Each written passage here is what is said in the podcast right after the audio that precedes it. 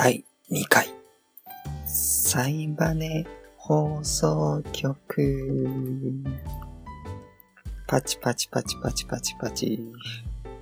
えー、このラジオは、自分が最近感じたことを、ボイスメモ代わりに記録していく、という趣旨になっております。で、早速なんですけど、今回感じたこと、7個ありまして。まず、1個目。前回の放送について。で、2個目。ニコニコ生放送の知名度について。で、3個目。餃子の王将のチャーハンについて。4つ目。外国人について。5つ目。通り抜けてきますと書かれた看板について。6つ目。洗濯物について。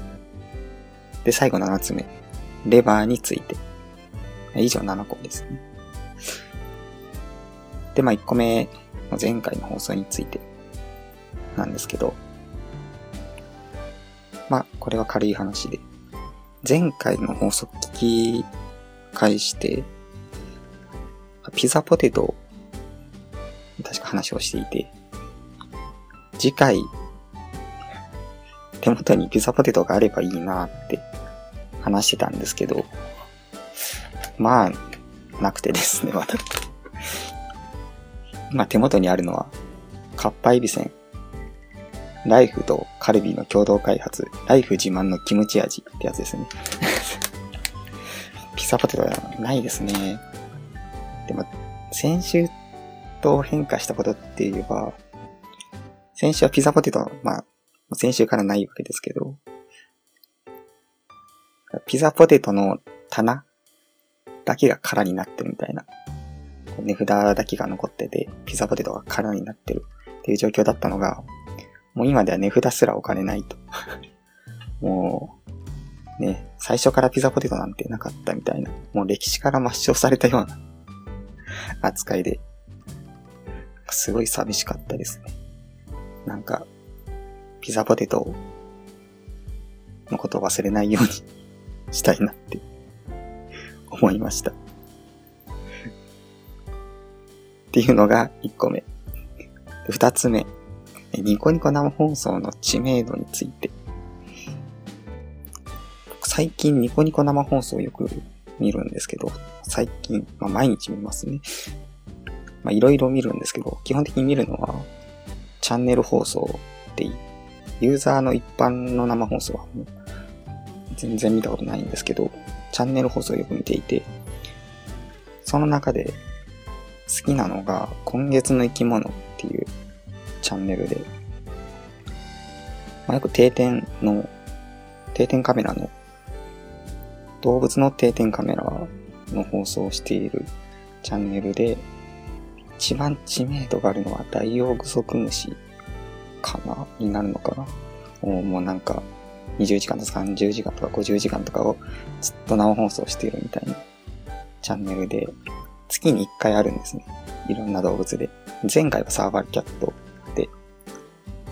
まあ5月がアルパカさんとかになるんですけど、まあ他にもいろいろチンアナゴだったりとか、まあいろいろやってて、でそこで、定点カメラなんですけど、担当のドワンゴの人が、こう、たまにカメラの前に出てきていろいろ説明とかするわけですね。とか飼育員さん呼んで紹介してもらったりとか、結構企画が中にいろいろあって、定点カメラなんですけど、ちゃんと見どころみたいなのがあって面白いんです。それで、まあ普通に水族館とかに置いてる動物園とかにカメラを置いてるわけなので、一般客が来るんですね。で、僕もそれ一回現場に行ったことあるんですけど、あの、現場っていうのは別に働きに行ったわけじゃなくて、客としてね、あ、やってるんだ、みたいな、カワウソ、コツメカワウソだったかな？サンシャイン水族館の、やってて、普通にカメラ、てかマイクが置いてあって、喋れるんですよ。そう音声が乗るんですね。ニコニコ生放送に。で、こんにちはとか言ったら、コメントでこんにちはって帰ってきたりとか。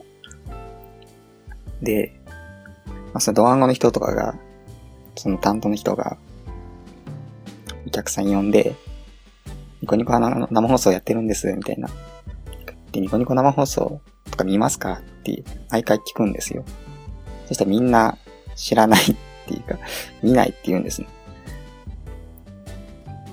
それがすごいびっくりして、僕の周りでは本当にこのまなんてみんなが知ってるみたいな人たちばっかりなので、意外にみんな知らないんだっていう。で、みんな何見てるって聞かれるとやっぱ YouTube って答えるんですね。そうなんだ、やっぱ YouTube すごいな、みたいな。で、ニコ生ってそんなもんなんだって。なんかニコ生見てるみたいな、たまにこう、ニコ生やってんだみたいな声が遠くから放送に入ったりとかするんですけど、なんかめっちゃ見てますみたいなのはあんまり見なくて、ニコ生見見てますよっていう人は大体もう、そのチャンネル放送を見てる人が突してきたような人たちばっかりなんですね。やっぱみんな YouTube、YouTube、YouTuber 見てますみたいな、この YouTuber が好きですみたいな話をしてて、なんかほんと世間と自分のギャップを感じたなっていう話が二つ目。で、三つ目。餃子の王将のチャーハンについて。これほんとサクッと終わる話なんですですけど、餃子の王将のチャーハンって、めっちゃ多くないですかね、しかも、なんか、見た目はめっちゃ少ないんですよ。なんかこう、こうお椀に敷き詰めて、それをひっくり返して、お椀だけ持ち上げたみたいな、こうドーム状に成形されてる感じで出されて、それ食べるんですよ。まあ、それは本当にご飯一杯分ぐらいの大きさで、全然、あ、全然少ないなって。なんなら餃子も頼めばよかったとか思っちゃうぐらいなんですけど、でも、いざ食べてみると全然減らないんですよね。なんか増えてるんですよ。なんか食べてるうちに減るどころが。これ、本当になんか意味意味がわかんないんですけど、僕も自分で言ってて。な、膨らんでくるんですかねなんかこう、ギュッて圧縮されて、なんかフリーズドライがこう、お湯に溶けて量になるみたいな、なんかなんて言うんでしょう。増えるわかめみたいな。増えるんですよ。ほぐして、多分成形されたのがほぐされて、なんか空気が膨らめ、含、含まれて、ちょっと隙間が空いて大きく見えるのかもしれないんですけど、本当に謎の技術で、ちょっと食べたことがない人は、ぜひ一度食べてみてほしいですね。チャーハンすごく美味しいので、餃子の王将月に、月に一回、年に一回ぐらいかな にしか行かないですけど、僕は毎回チャーハンセット頼む、頼むんですけど、本当にその度に減らないな、減らないな思いながら食べます。っていうのが三つ目。で、四つ目。外国人について。外国人。外国人って、一目見たらこう、外、あ、外国人だってわかるじゃないですか。でも、なんで外国人かわかるかっていうのがわからないんですよね。まあ、ここで言う外国人っていうのは何でしょう？白人の人とかじゃなくて、アジア系の外国人、例えば中国とだったり、韓国だったりとかの外国人って、なんか一目見たらもう一目見たらわかるじゃないですか。外国人だって。でも、じゃ、じゃどこが日本人と違うのっていう風に説明しろって言われたら、説明できないんですよね。え、どこが？え、確かに、いや、違うってわかるけど、どこが違うんだろうみたいな。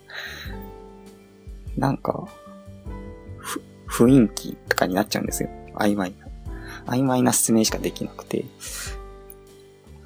で、こう似たような事例で、新卒の人？新卒の社会人もなんか、すぐわかるってよく言うじゃないですか。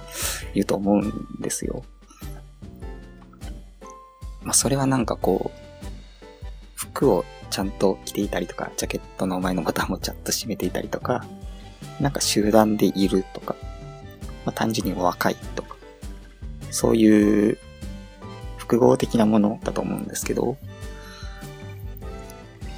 じゃ外国人について、さっき言った外国人がなぜわかるかっていうところは僕ちょっと説明できなくて、なんかこれっていう理由、一個持ちたいんですけど わかんないんですよね。まあ、きっと頭いい人とかは、こう理論的に説明できるのかなって思いますね。なんかないですかね。なんか、パッと思いつくので、あんまりかっこよくないのに、女性と一緒に歩いてるとか なんか、そういうの見るとあれ、あなんか日本人じゃない、さす、ああ、やっぱ違った、みたいな。はい、じゃあ次、次行きましょうか。5つ目ですかね。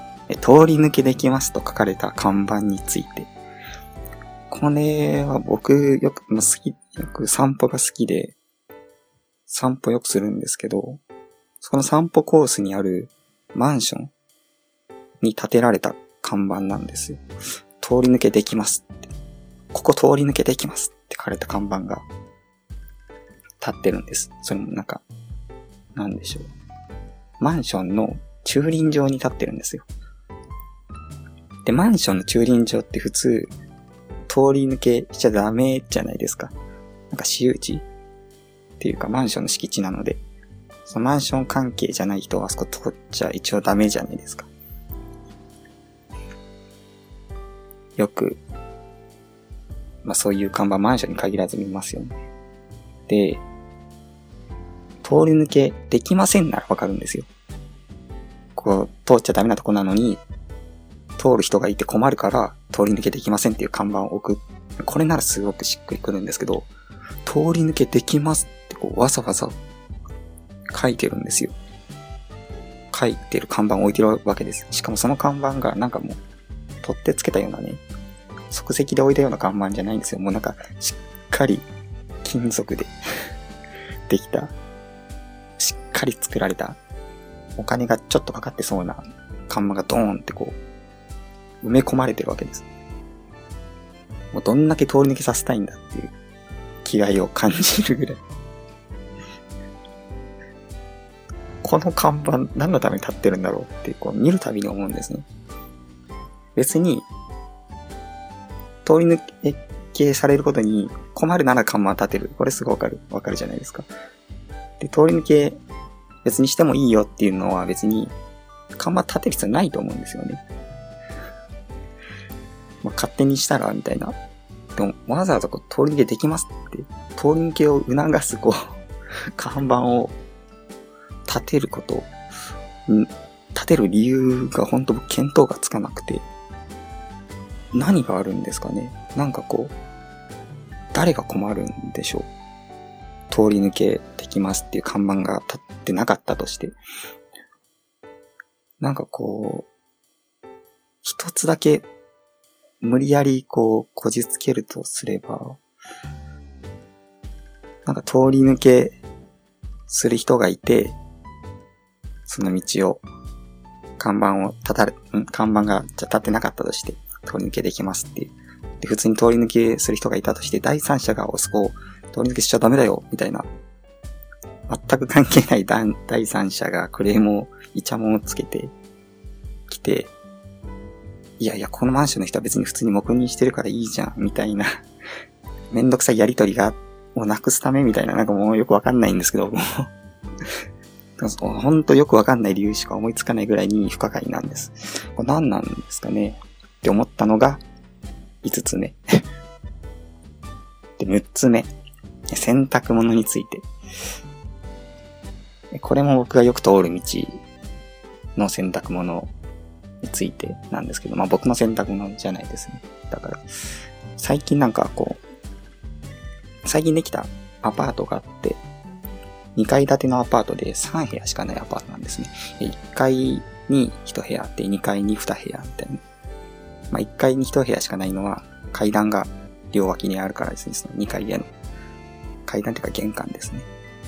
なので、まあ3部屋しかなくて、その1階の部屋が、ベランダが、1階の部屋のベランダが道路側に向いてるんです。まあ、で、道路側に向いてるんで、そこの道路を歩く僕の視界にも入っちゃうんですね、僕。そのベランダの洗濯物が。僕は別にその 洗濯物を見たいわけじゃないんですけど、まあ、入っちゃうので仕方ないっていう話で。で、その洗濯物がすごい不可解なんですよ。なんか、ワイシャツしか干されてないんですよ。いつも。ワイシャツ、白いワイシャツですね。本当に。サラリーマンが着るような、ジャケットの下に、仕事着で使うようなワイシャツが5つ並んでるんですよ、いつも。あ、5日分、ご栄養日分だって思いながら。で、それしかないんです、毎回。ワイシャツ以外が干されてるの、見たことがなくて。え、なんか、え、この人、ワイシャツだけで生活してんの？みたいな。いや、もちろん部屋で干してるんだと思います。まあ、それ多分男性だと思うんですけど、そのしてる人は。例えば女性なんか絶対下着とかは室内で干すじゃないですか。まあ、外に干す人もいるかもしれないですけど、ちょっと僕の周りにはいなくて知らないんですけど、まあ、わかるんです、それは。まあ、男性だったとして、まあ別に普段ワイシャツ以外も着るでしょうし、それは別に外に干してもいいと思うんです。まあ別に下着じゃないんで。で、ワイシャツだけって毎回、なんでワイシャツだけなんだろう。って思って、いや別に、ねじゃ他の服部屋で干すなら別にワイシャツも部屋でいいのでは。ワイシャツだけ外、なん、どういう理由なんでしょうね。めっちゃ気になるんですけど、それを尋ねるわけにもいかず。これちょっと、ワイシャツ以外が、もし干されていたら、ちょっと報告しようと思います。今のところワイシャツしか見たことないですね。なんかあと、あとワイシャツ以外になんか、ブラシみたいなものされてた気が。よくわかんないです、本当に。まあ、これはなんか、続報があれば、次回話そうかなと思います。で、最後です。えー、7つ目。えー、レバーについて。このレバーっていうのは、あの、あれですね。肝臓のレバー。スイッチとかのレバーじゃなくて、食べる方のレバー。で、ちょっと前に、なんか、食事に誘ってもらったことがあって、で、何好きみたいな。好きなものありますかみたいに聞かれて、あ、僕、ししとう好きなんですって答えて、じゃあ、ししとう好きなら、じゃあなんか焼き鳥でも一個行きましょうみたいになって、お店じゃあ予約しますねみたいな感じでしてもらって、連れてってもらった店があるんですよ。で、そこで、なんかもうすごい、あ、焼き鳥屋さんって、あ、僕なんか赤ちょうちんの焼き鳥屋さんとかにちょっとなんか憧れがあって すごい大人っぽいじゃないですか。なんかでもすごい、やったーとか思いながら行ったら、もうなんか、そういう店じゃなくて、すごい高そうな店で、なんか個室なんですよ、しかも。カウンターと個室が一個ある店で、カウンター席と個室、めっちゃ綺麗で、奥に通されて個室に入って、で、コース料理なんですね、焼き鳥なの。で、ワインとか出るんですね。焼き鳥にワインみたいな？ほう、なるほど、とか思いながら、まあ、座ってコース料理なんで、一本ずつ出すんですね。もう、板前さんみたいな。板前ですよ。ま、まさに。なんか、白い。服が白いんです、もう。もう語彙力がないですけど。で、一本ずつこれは、これは何々、これはせせりです、みたいな感じで食べて、こっちはこちらのタレで、みたいな。ええー、みたいな、ああ、はいはい、格式高い焼き鳥だな、と思いながら食べるんです。で、そこで、レバーが出たんですね。で、僕、レバーが、すごい苦手なんですよ。レバーが本当に、もう10年ぐらい食べてないんで、食べてなかったんですけど、あ、レバー、レバー来ちゃったかと思いながら、でもなんか相手がまあ、レバー苦手って伝えてなかった僕が悪いんですけど、相手が用意してくれた店だし、ちょっと言えなくてレバー苦手って、まあ、食べてみたんでしたから。ね。昔人好きって言って選んでくれた、せっかく用意してくれた店なんで、食べたんです、レバー。するとすごい美味しかったんですね、レバーが。めちゃくちゃうまくて、あ、僕レバー嫌いなのに、ここのレバーすごい美味しいですね、みたいな。って言って食べて、あ、なんか血生臭いのが苦手って人いるよね、みたいな。と確かに、あ、確かにそうだったかも、と思って僕は。で、そのレバーとか全然血生臭いんですね。血生、血生臭い、血生臭くないんですね。で、あーって、僕にとってレバーって血生臭いものだったので、じゃ血生臭くなくなったら、もうこれレバーじゃないじゃんとか思いながら、レバーって何なんだろうとか思いながらまあ食ってて、まあ美味しかったんです。あの、そうなんだ。レバーって美味しいんだなって、なんかうまい店で食うとうまいんだなっていうのを、そこで知って、あ、じゃあなんか、他のやつももしかしたら好きなのかもみたいな、思ったんです。他の嫌いなもの。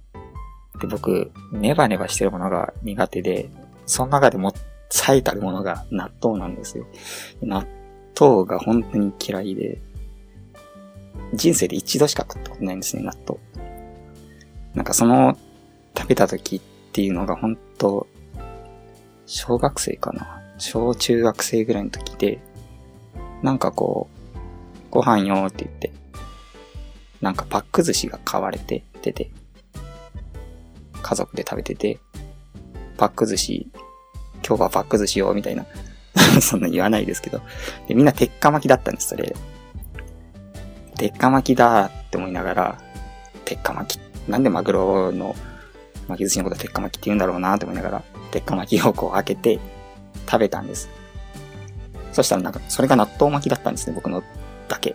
なんか周りみんな鉄火巻きな、だったんで、もう俺の鉄火巻きだろうなと思いながら食ったら、商品名を見ずに、なんか僕だけ納豆巻きで、え、な、何この味みたいな、納豆って、ん？納豆？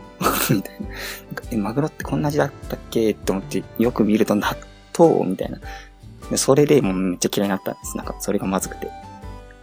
それはもう、もはや味がまずかったのか、騙されたことによってまずく感じたのかもうよくわかんないんですけど、それからもう何十年も食べてなくて、じゃあ納豆、もしかしたら、ね、レバー同様、なんか、美味しい納豆食ったらうまいのかもしれない。ちょっと思ったんです。で、納豆で言えば、やっぱり思いつくのが、水戸水戸納豆。まあ、茨城の水戸ですよね。で、その納豆、水戸納豆を食べた感想をここで言えたらよかったんですけど、まだ食べてないんですよね。でも来週、ちょっと茨城行く予定なので、行こうかなと、納豆食いに行こうかなと思ってて、その時、食べて、何か感じることがあれば、これもまた次回、洗濯物同様、ちょっと続報を話そうかな、と思います。以上7つこのくらいですかね。感じたこともそろそろなくなってきたので、じゃあ、この辺で終わりましょうか。ではまた次回。